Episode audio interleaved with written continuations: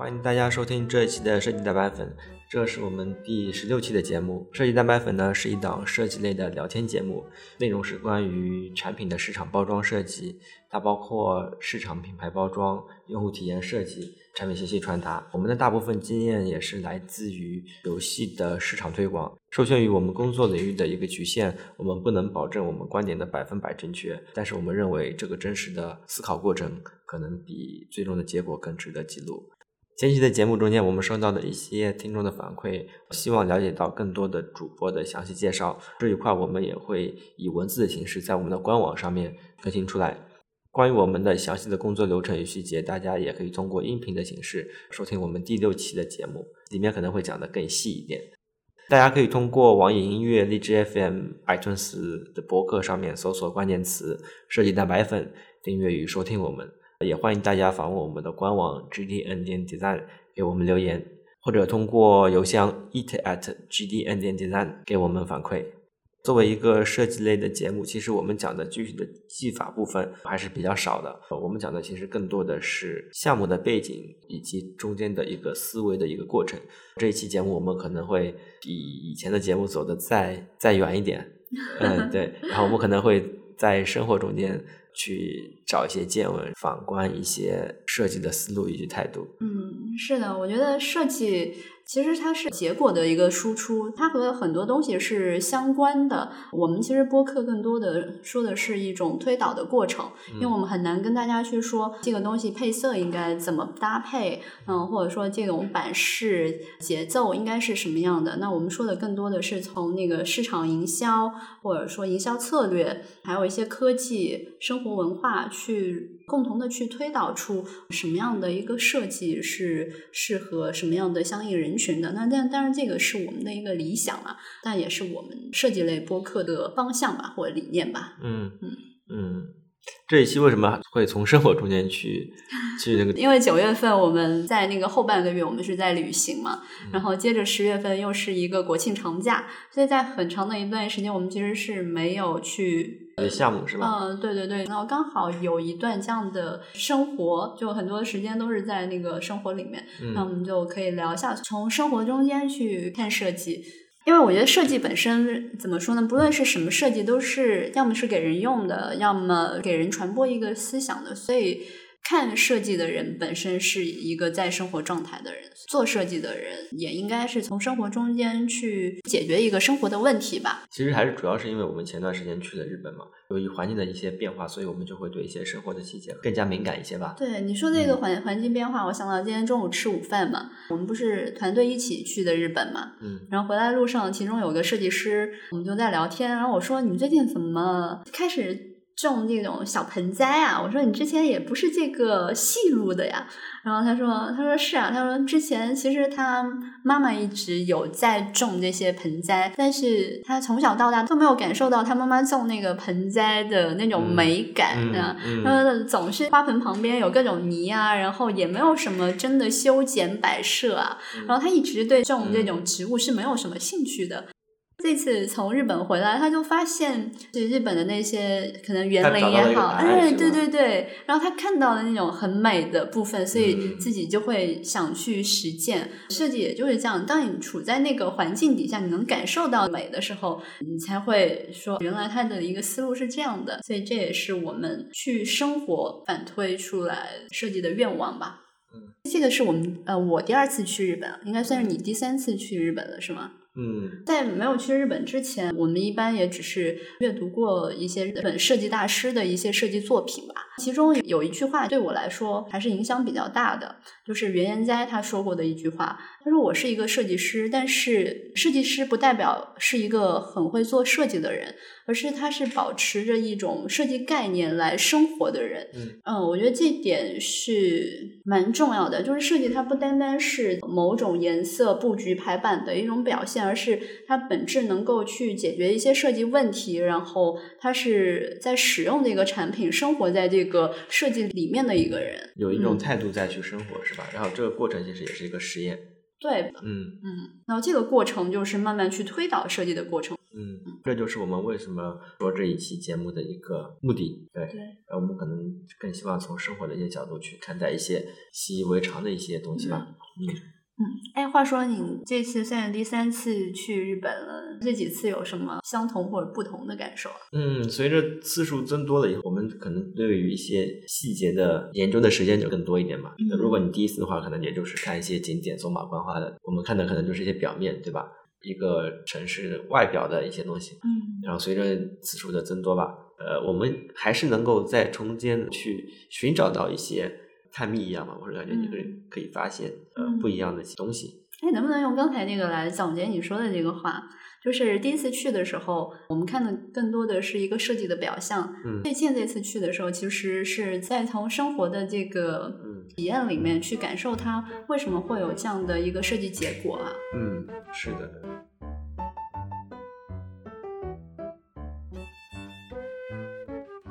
嗯那那对于日本，你有什么比较直观的感受吗？我是这么感觉的，就是日本其实有一种看似还是比较矛盾的状态在里面，一种是它的一个很严谨的一个秩序在里面，一个是很干净，然后一个是呃秩序都很好，很准点啊，这些都是它的秩序的一面。然后另外一方面就是它还有一个禅文化，这个又是一种比较。和秩序看似又有点一种矛盾的一个东西。是的，是的，日本的感官真的是挺两个极端的哈。我们看日本的时候，其实是有两种，一种很多现代科技，然后一种就是它的那种传统文化。嗯，可在路上我们可能可以看到是有穿着和服，呃，然后走在路上的，它是不是很日常的东西？然后还有一种就是那个视觉系，呃，很视觉系的那种，感官上会会有两个极端的哈。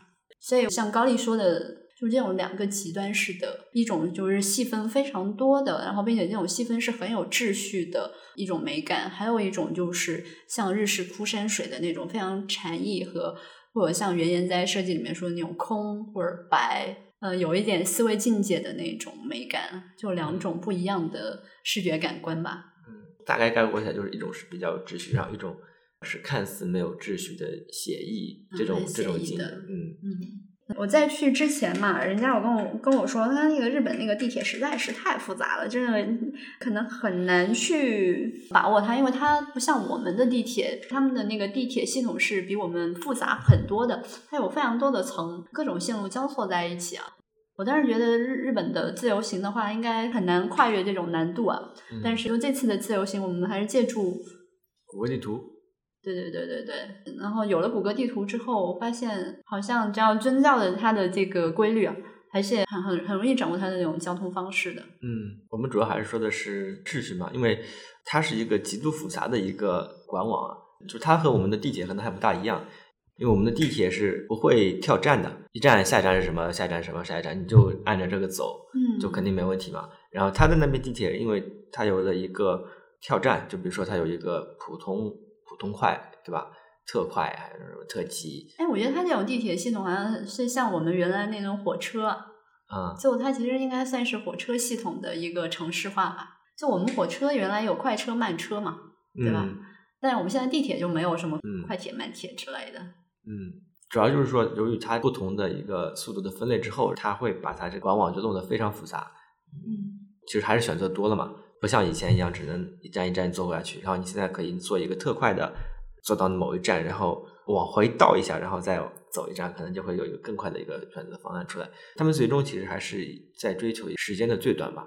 嗯，所以你在什么时候上车，哪个点上车，去哪一个站，中间其实是有很多很多选择的。嗯。我觉得，我我觉得一个一个可能是他们认为是有一个最优的一个方案。第二个，我觉得应该是他们的地铁系统也是发展的比较早。其实最早的地铁是在伦敦，就是一一八八几年还是一八六几年就有了。那我们上海也是呃最近的二十多年，对吧？然后才有的。所以说我们的那个地铁系统发展是比较靠后的，所以我们可以重新去规划我们的一个地铁系统。像日本那种早期就有了地铁的系统，他们其实只能在原来的生活方式和生活习惯上面进行叠加式的优化，所以他们才演变得这么复杂。就从一定程度上说，他们呃可以在其中选择最优的方案。或者说，嗯，当地人他其实已经有在这样子的一个认知系统底下，所以他们感觉这个是一个便利的。但是对于一个游客来说，他这个认知系统就是非常复杂的。嗯，然后如果没有借借助相应的现代软件的话，确实还是比较难去理解它那个系统的。我我认为它有好有坏吧。如果你是从一个旅游客的角度上来说的，第一印象一个就是非常复杂。当然，你就从乘坐那张地图的一个分布表上就能看出来，就是布满了各种站嘛，还有一个非常复杂的一个换乘。除了这个线路复杂之外，它还每一个线路中间可能会有各种速度的车，比如说快车、慢车，然后你的选择就很多。作为一个游客，第一感受一个是很多，然后第二就是比较复杂，还有一个就是非常的准点，准点到什么程度，就是基本上可以分秒不差吧。感觉他们的交通都是这样子的，就不单单是他们的地铁，因为地铁可能还比较好数字化管控。然后我在京都坐公交的时候，你会发现它在公交车站牌旁边还会有一个装置。那个装置会告诉你的公交车在前一站是不是快来了，然后它在前一站有一个像地铁一样的一个红灯亮来着，然后如果它到下一站的话，它就这个红灯还会跳过来。呃，我是感觉他们的交通上面都是充斥着这种秩序啊、准点啊这种概念包围在他们的生活中间，就格子对的很齐，对吧？嗯，对，就是分秒不差的那那种感觉，就是控制力很强嘛，我是感觉，嗯。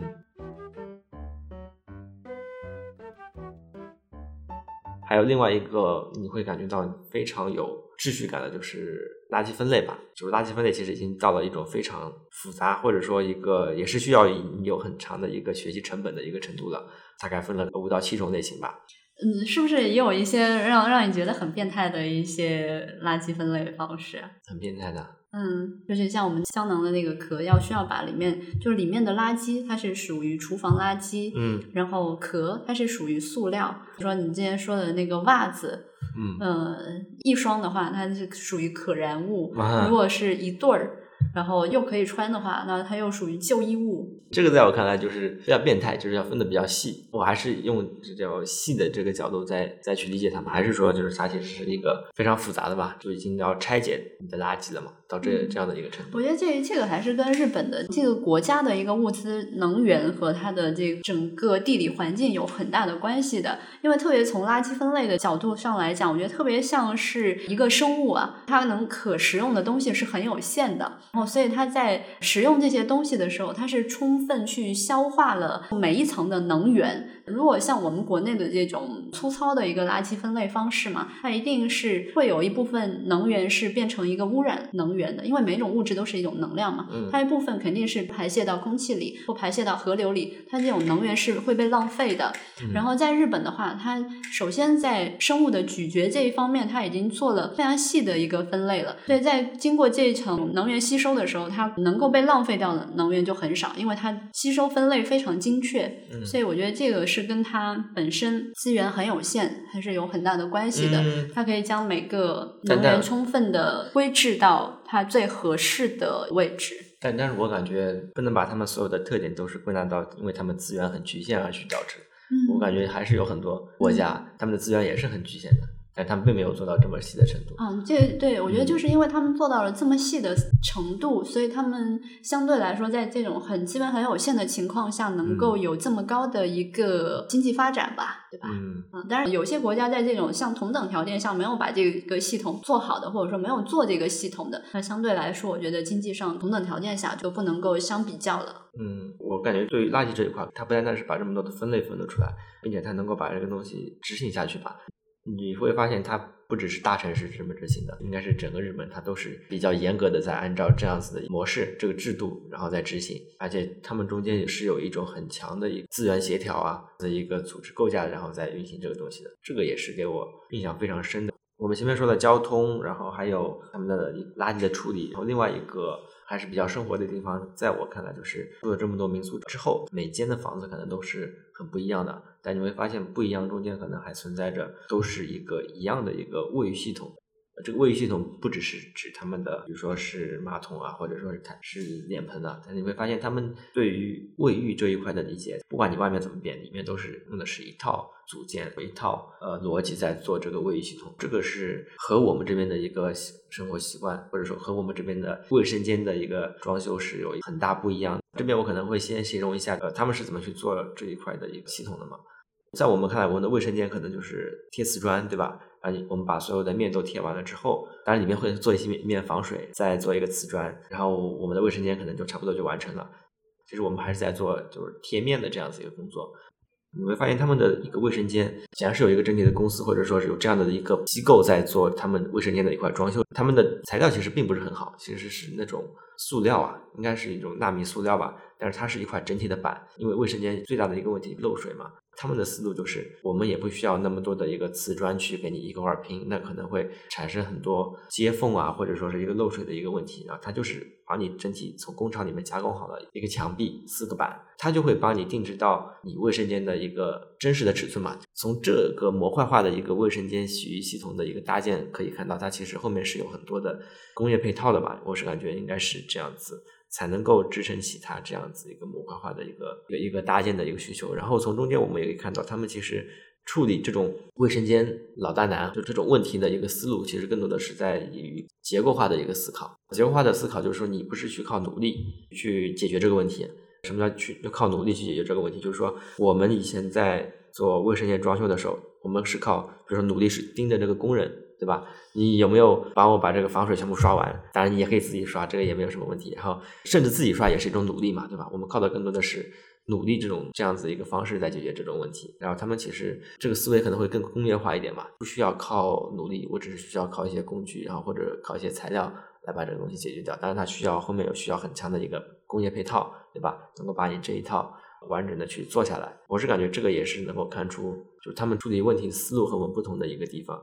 对高丽在秩序中说的这个，就洗浴室的模块化的定义上，模块化其实也是在一定程度上说明在格子里面的这部分人的一个生活方式的统一性。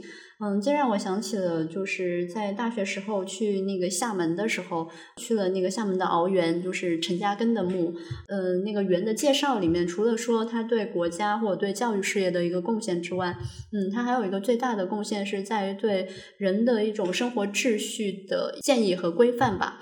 嗯，他告诉那时候的中国人说，呃，一日三餐应该是怎么去安排的，或应该吃些什么的。嗯，然后我觉得日本在在这方面就也已经将生活的一种规范，已经渗透率已经很高了，所以他们这种模块化的一种设计才能够适用于不同类型的人群。所以不论他们在呃别墅，或者说传统的日式的和屋里面，或者还是住在东京的一个小公寓里面，他们的洗浴方式是很统一的。所以像这样的一个模块化，才能够在。不同的人群里面去适用到吧，也就说明他们不论什么样的经济能力的人，他们的那个生活方式都很严谨的在某一个格子里面运行的。嗯嗯，不管外面的房子是怎么样子，但是它你会发现它里面的一个卫浴系统，很多更多的延伸是一种习惯，是吧？对对对，它都是都是一样子。那还有一个让我感觉挺有趣的是，我们在日本也逛了一下他们的便利超市嘛，在几个超市里面，我们看到其实台湾的全家，因为我们上海也有嘛，嗯，但是在日本还是很普遍的，而且品质感也还不差，对吧？而且在全家里面，我们还看到一些，嗯，可能在上海并没有没有在货架上出现的一些商品。为什么去看全家呢？其实，因为便利店其实是我们的生活里面很重要的一个构成之一。我们可以从便利店里面去看到，呃，日本人对日常最急需的，嗯，是哪一些东西？嗯，然后我发现了，就是，嗯，他们他们在那个货架上竟然还卖衬衫啊，就是那个无印良品的衬衫，是吗？嗯。呃，无印良品的日用品什么都有吧？啊，日用品都有，毛巾、铅笔什么。但是，对对对，对衬衫，我们其实也有那个什么呃洗漱用品啊，牙膏啊，毛巾啊，其实我们是有的。但是衬衫我倒是没看到我们这儿有在卖啊。嗯嗯，是。那在我们这边穿衬衫的，一般都是保险行业，或者说像中介行业的，嗯，呃，那部分人啊，因为我觉得他们那部分应该是引用了日本的那套工作模式或者团队管理模式，所以他们才会有把这种呃衣着的这部分也一起沿用过来。然后在我们的这种公司，好像大家基本上穿着还是比较个性和随意的。嗯，从衬衫会成为一个他们日常的一个急需品啊，呃，也能看出他们对衣着或者说对工作环境下的衣着是很很格子的、很秩序的。然后这个是我们这儿可能不常不常有的。嗯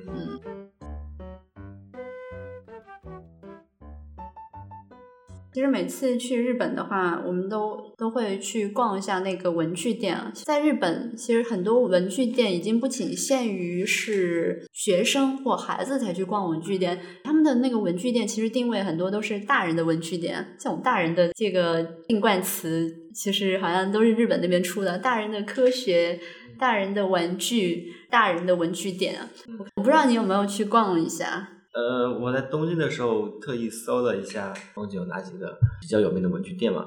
嗯，我是到了银座的呃一东屋的一个文具店，然后那个是号称有十二层楼的一个，呃，其实也挺小的，它每个楼层其实都面积有限，然后但是它楼层很高。那个店给我印象最深的倒不是他卖的文具多么有创意啊，给我印象最深的还是他们对于文具的一种态度。啊，它每个楼层会有一些分类。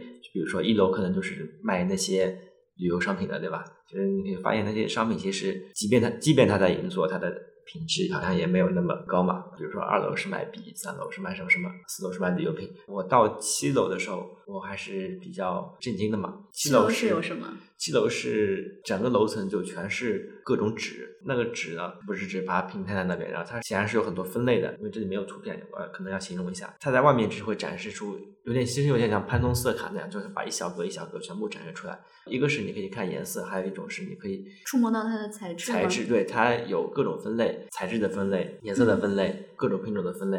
嗯，给我的印象最深的还是就是在里面对于一张纸的选择，不只是选一张纸。以前我买张纸啊，反正纸应该就是打印纸嘛，应该做不出什么东西来了。你会发现不同的材质。对你所要表达的内容是有是可以选择的，这部分你是可以进行一个细化的去去研究的，颜色也是。然后它那个颜色就跟我们买油漆时候那个色卡一样，很多，一个是很多，然后一张一张都挂在那边，然后它的单位都是一张，一张的大概就是十乘十嘛，这样的一个方正方形，一张的价格其实也不便宜，嗯，所以这一点给我印象最深，一个是他们对纸的一个尊敬吧，这个这个其实更多的是一种态度，纸的尊敬当然也包含在他们的包装上面。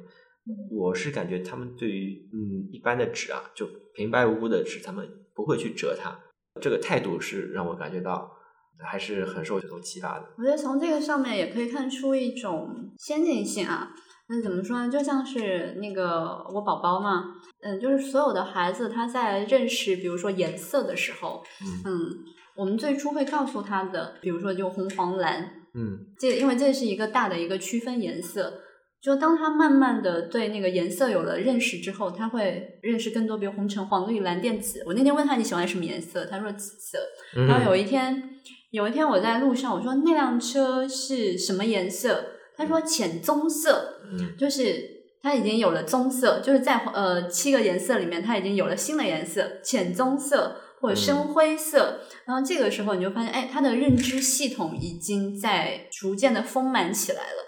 所以你看到那些日本纸的时候，可能不单单说是他们的一个嗯工整度、摆放的样式是不是很美，然后或者说它的体量是不是很大，而是看到就在这种体量背后认知系统的一个先进性吧。这种东西是让我们嗯对它表示肯定，然后从而产生觉得哎它是一种美的或认可的嗯心理初衷吧。嗯，前面我们说了这么多秩序嘛。嗯，这也是和我们设计师稍微相关一点，就是说，我是感觉就是以前我们认为一个设计，你肯定是需要有很多的不同，比如说我们造一个建筑，对吧？好像我们造一个正方形或者说是一个长方形的这么一个方块，在起初的时候它的利益就已经失败了，对吧？我们一定要做一个很弧线的、很科技感的一个东西，那个才是一个美的东西。然后我去了日本之后，我是感觉到就是他们的楼房其实也就是一个长方形的一个东西嘛，其实也没有什么。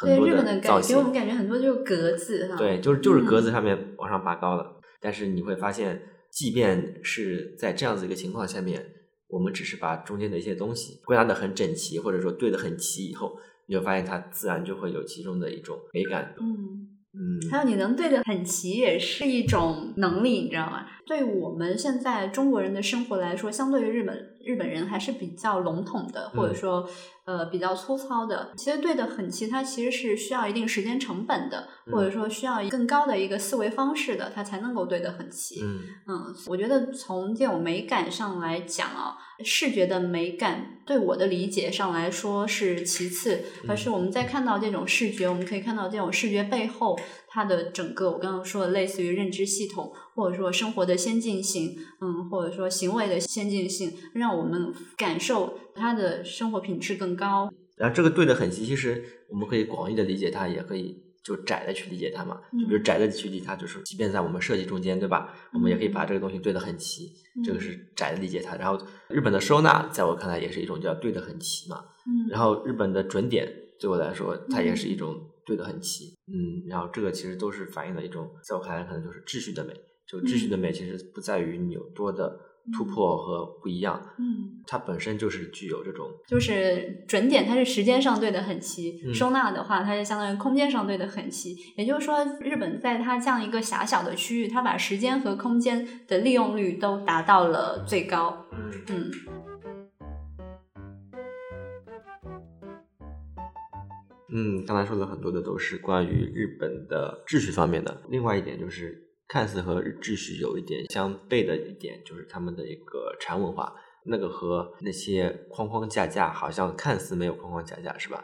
嗯，日本给我们的那个感官哈，一直是两个极端，一种是非常复杂的一个系统啊，另外一种就是给我们视觉感官上来讲，就是一种空的或者白的这种设计的概念、哲学的理念。无论从电影还是从设计上来讲，我们都可以感受到这种不同的两样东西啊，也是觉得很奇特的一个地方，就是这两样东西竟然能够在同一个国家共同生存。它们到底是一个相悖的东西，还是一个相辅相成的一个东西？嗯，从视觉表现上来说的话，就这种空和这种白，其实我们很容易想到中国的那个词叫做禅。嗯，其实禅这个东西也是从中国传到日本的。其实算是一种东方哲学吧，但是在中国，因为近代的一些历史事件，呃，我们的文化有了一些断层，所以在现代的中国反而感受的不是那么明显，但是在日本却被一定程度上保留了下来。虽然说他们是一种向中国学习的一个方式传播到日本的，但是现在来说，在日本可以看到更多这种禅文化的保留，或在生活中或产品中的一些体现。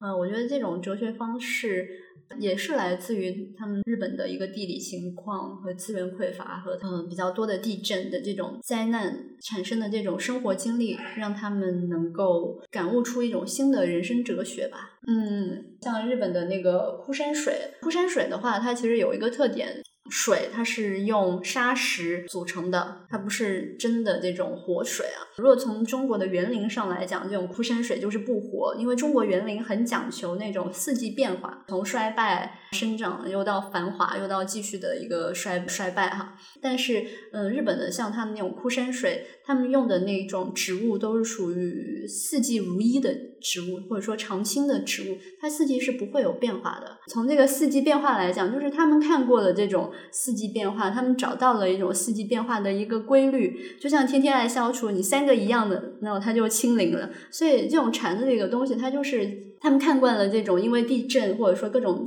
呃自然灾害产生的这种生死，看到了四季变化中间的一些规律，他们把相同的东西给删掉了，然后保留了一个很核心的一种哲学或者说生活规律的一个体现吧。哦，就有了这种。清空的、干净的、无的、白的禅意，跟那个道教的这种哲学理念有一点接近的。它就是去找寻一种生活规律、自然规律。因为道教那个不是说无为而治，或者说顺应自然变化的，他认可这种客观的存在。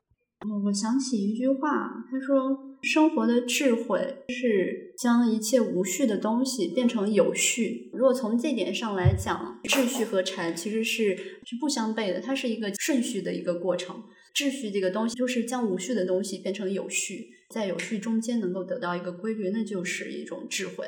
所以我们为什么会觉得禅它也是一种美？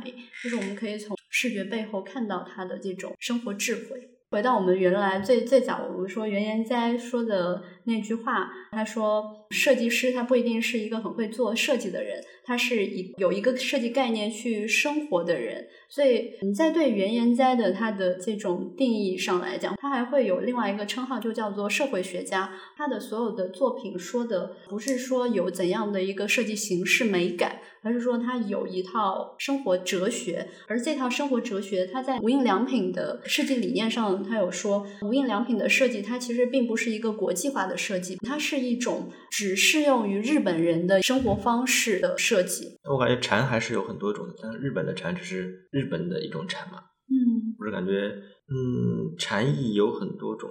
嗯，你对禅的视觉层面是什么样的感受？它更多的可能是一种一种态度，或者说是一种意境。但是这里面会分很多种类。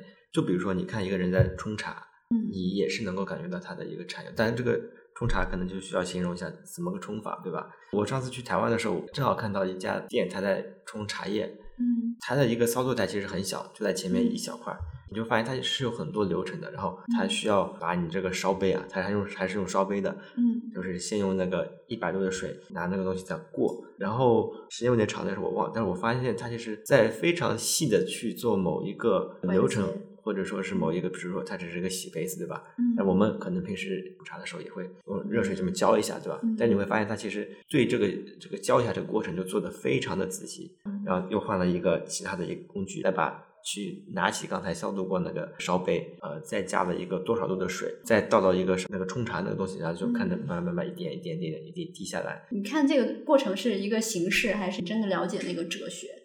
嗯，就是我们不能说就是你走的这个形式，你就是懂了这个哲学嘛。但是你是可以通过这个反差，然后你来仪式感去去去感受那个哲学，去能感受到这种。嗯，态度的，我是说觉得我觉得这个是可以的，就是通过一种仪式感。那个冲茶的人就很了解茶艺，他也只是一个营业员。对对。我们其实很快的嘛，然后他在那边非常慢的，然后非常细腻的在做一件事情，然后我是能够感受到一点他的态度的。我觉得这这就是宗教里面的仪式感，仪式感怎么来的？我觉得就是从这些地方来的。然后他这种态度是一种态度。禅在我看来，这种是有一点禅，但是它的禅和日本的禅又不一样。嗯，然后日本的禅会更多的杯一点嘛。他们是怎么泡茶的？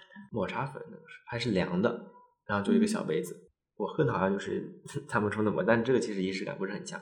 然后这个禅意里面也不是很多，但是你就会发现，他们虽然也是冲了一壶茶，但是显然就没有那么生命，或者说没有那么多的那种热爱在里面，但更多的是一种他们对于那个的一个态度。可以去看一下那个小森林那一篇，主角一开始是为了逃避城市生活，然后去了乡村，通过他小时候所经历的那种生活方式，再去感受四季变化，然后从这个四季变化里面去做出各种不一样的一个食物，我觉得那也是一种禅。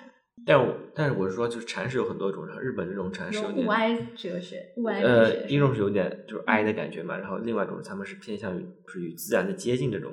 然后，然后另外一种就是刚像刚才那种很悠闲的这种对于细节的追求，嗯，这也是一种禅。禅是有很多的，但是方向上会有点不一样。日本这种禅更多的是自然。嗯，我能够稍稍感受到这两种东西的不同。第一种，它能够体现一种人的强大，你知道吗？第一种就是台湾，你说台湾的那个冲茶，嗯，我可以把这个杯子弄得非常干净，它能够体现那种人的这种干预性。然后，然后日本这种禅是没有什么温度的，就是它的人的概念会更少。嗯，人的概念更少，然后就是人其实是对自然的一种崇敬。嗯，他认为能够拾到最自然的东西是一种神的旨意吧，或者说能够更靠近神的东西。然后我觉得台湾的那个冲茶方式其实是能够看到，就是人对自然的一个改造过程。嗯嗯，就是我我可以把这个茶怎么样泡，能泡出不同的味道。嗯，它是一种人更至上的一种哲学。然后日本的是对自然的一种敬畏哲学。嗯嗯，就像刚说的枯山水的吧，有那么一点感觉。然后还有他们的怀石料理。怀石料理你知道是什么样的吗？你解释一下，我大概了解，但是嗯，对对对，它它怀石其实很直白，它就是抱着一个石头，也是在一个很饿的情况下，对吧？对，它其实要的就是那种饥饿感。然后当你有了这种饥饿感的时候，你才能够对它那个食物，因为它食物也不多，就是一点点，而且怀石料理是一定不能吃饱的。嗯，它就是在这种饥饿感的情况下，才能最大限度的去体会到那种食物的一个味道。嗯嗯。所以在我的观点里面，哈，这种禅相对于秩序来讲，它在无序中间找到了秩序之后的一种生活哲学的提炼。这本来就是一个开放性的问题，所以肯定没有一个正确的答案。然后在高丽的认为里面，日式的这个禅，它其实是更加的悲情。中式的这个禅，它其实是带有一种更人性的积极的一个态度；然后日式的这个禅，它其实是更多的去表现一种人对大自然的一个敬畏的这样一个态度，会有一些略微的一个不同的。嗯嗯，就是他们日本的禅对于呃自然显然还是崇敬，或者说有种精神在里面，包括嗯无印良品的这种整体的一个海报，对吧？它的也就是一片大海里面中间站了一个人。嗯，也是带有这种感觉，你会发现好像他们对这种品牌、他们宣传是是是能够理解的。对对对，就像我刚才之前说，就是他们是将很多人为的东西剔除掉，因为在他们认为一个产品在流传了这么多的国家和民族的人之后，它在这个产品之外附加了很多人为的因素，比如说潮流。或者说其他国家的人的一个生活习惯，或者说不同阶层人的一个喜好，带领在这个物之外附加了太多人的因素，所以袁研哉他的这个理念就是将这些人为的东西砍掉了，嗯，他留下了核心的物的机能，并且最后选择一个什么样形式去呃包裹它，他可能就选择了它自然而生的这种机理去包裹这个形态，嗯，这个逻辑还是挺严谨，就跟我们平时做设计。我们不是也会有很多你设计的思路灵感是怎么样的吗？当然很多都是一些主观的东西嘛。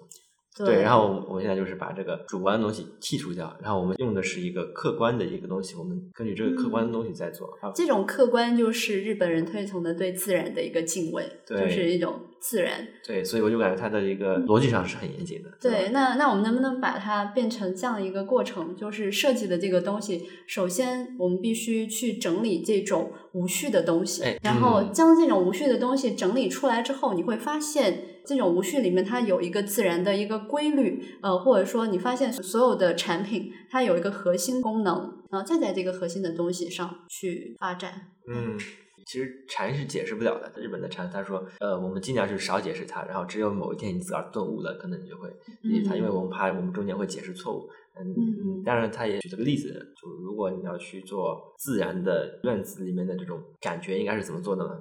首先，你的院子里面是充满了落叶的，对吧？首先，你要把你的 你的落叶全部清扫干净，嗯，然后再用手去摇一下那个树，自然的落几片那个叶子下来，然后这时候这个院子的状态具有这个禅的一个状态，嗯嗯嗯，是不是就可以理解为就是一开始是一个清理的一个过程？嗯，是的，也可以这么清，然后也可以这么理解。然后你再用了一个自然的一个形式表现出来。因为我们现在很多在做一个产品的时候，其实是吃别人咀嚼完的东西，也是吃别人的屎在拉自己的屎。那其实我们最是不是很粗鄙？其实我们要做的就是将原生的最自然的东西，用自己的方式去做第一遍咀嚼。就是你吃的是自然物，对吧？因为这个东西有每个人消化的一个过程，它有它的消化方式。大师消化完，你消化大师的。就是吃大师咀嚼完的东西，这个跟每个人的层次有关系，或者说我们的经验和生活语境不能够去消化它第一层最初的东西，所以我们只能吃大师咀嚼完的东西，然后我们再咀嚼完再给后面的人吃。真正的禅的东西，就是你能够咀嚼到第一层东西，也就是最最接近于自然的那一层东西，最客观的那一层东西。这也是我们理想的一个初衷和源头吧。嗯嗯，好吧。嗯，好的。那大家可以通过访问我们的官网 G D N D 点赞、订阅与收听我们。大家也可以通过网易音乐、荔枝 F M、阿卷斯播客上面搜索关键词“设计蛋白粉”，订阅我们的节目。呃，好的，那我们这期节目就是这样。嗯，好，拜拜。嗯，拜拜。